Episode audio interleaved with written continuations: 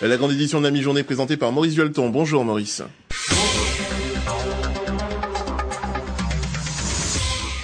Bonjour à toutes et à tous. Une mobilisation ce soir à la maison des syndicats pour dire non à l'avant-projet de loi El Khomri. Une mobilisation en Martinique 24 heures après celle de France.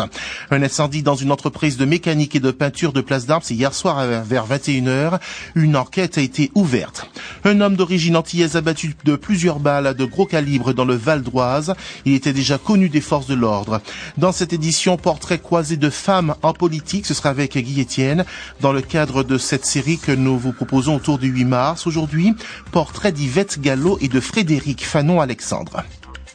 Un invité dans cette édition, le président de l'Union populaire républicaine, actuellement de passage chez nous. Il s'agit de François Asselineau. L'UPR a été créé en 2007. Et puis en football, la suite de la Coupe de Martinique. Ce soir, ASC Monpito, CSK Pilote. Hier soir, qualification du club colonial, du club franciscain, du Racing, ainsi que du Golden Lion. Voici pour les titres.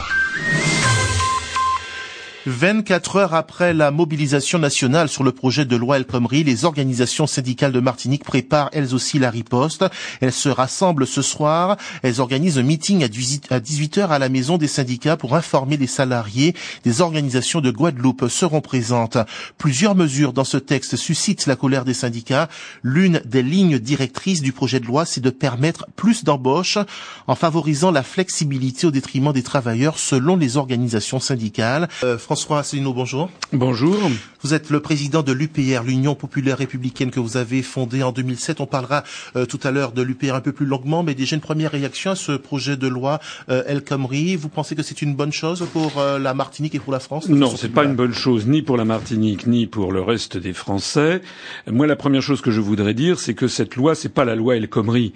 Madame El Khomri, là-dedans, c'est le lampiste, comme on dit. C'est même pas la loi Valls, c'est même pas la loi Hollande. En fait, c'est une loi qui est imposée par l'Union européenne, par les traités européens.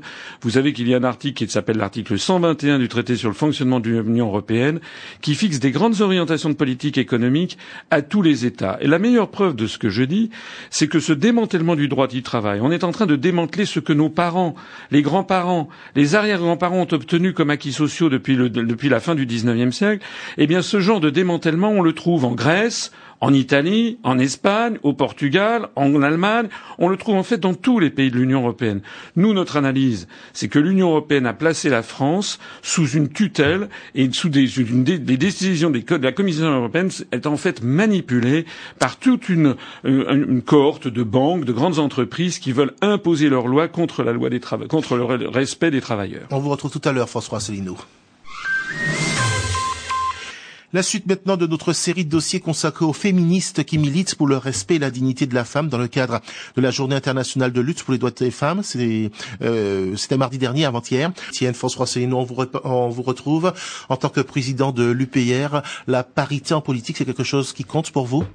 Oui, c'est un sujet qui est significatif. Euh, ce, ce, qui serait bien, c'est que finalement on n'en parle plus, c'est que ça soit devenu tellement naturel qu'il n'y ait plus des lois dans la, en la matière. Mais globalement, je pense que c'est effectivement quelque chose d'important que l'ensemble de la population soit à peu près représentée au niveau de politique. L'Union populaire républicaine, parti politique fondé en 2007 avec comme ambition d'être au-delà des clivages droite-gauche. Euh, vous êtes en Martinique pour faire connaître l'UPR. Euh, Doit-on vous dire bienvenue en terre dirigée essentiellement par des autonomistes et des indépendantistes? Mais Écoutez, moi ce que je vois c'est que je n'ai pas le sentiment, je ne suis pas sûr que les autonomistes ou les indépendantistes en Martinique veuille vraiment l'indépendance avec toutes les conséquences que ça signifierait. Et moi, j'ai le sentiment que les vrais indépendantistes, ils se trouvent à Paris.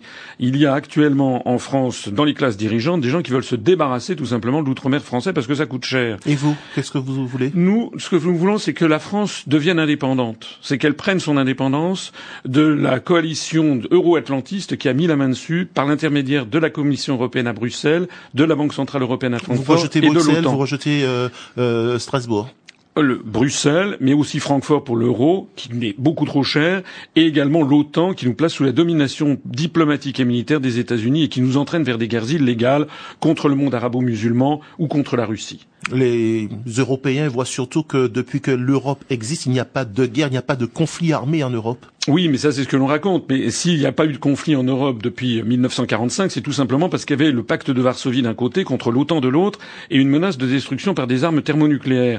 C'est pas pour ça. S'il y a eu la paix en Europe, c'est grâce à ça. Mais maintenant, où est-ce qu'on en est? Est-ce que vous vous rendez compte que la France, en ce moment, est présente sur quatre ou cinq théâtres militaires?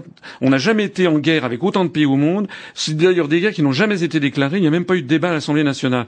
Nous sommes devenus les supplétifs des États-Unis pour faire des guerres illégales de type néocolonial que ce soit en Syrie, en Libye, en Irak, en Afghanistan et même maintenant en Ukraine où on est en train de se heurter à la puissance russe. ce n'est pas le rôle de la France de faire ça. Alors l'UPR, comment fait-elle pour grandir, pour grossir euh, euh, Vous êtes là depuis 2007, vous pouvez vous présenter euh, régulièrement à des élections, mais quand même avec des chiffres pas très très très très élevés. Mais écoutez, c'est tout simple, c'est que je suis persuadé que les gens qui m'entendent en ce moment m'entendent pour la première fois. Le problème que nous avons, c'est que nous sommes en réalité quasiment interdits d'antenne dans les très grands médias nationaux.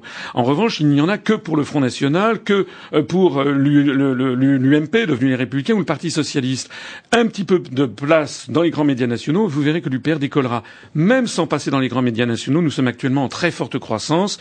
Notre mouvement politique a fait, a réuni 76 000 électeurs aux élections européennes en 2014. C'est d'ailleurs dans la zone outre-mer que nous avions fait les plus forts scores. Et aux dernières élections régionales, nous avons fait 190 000 électeurs, quasiment 1% des suffrages.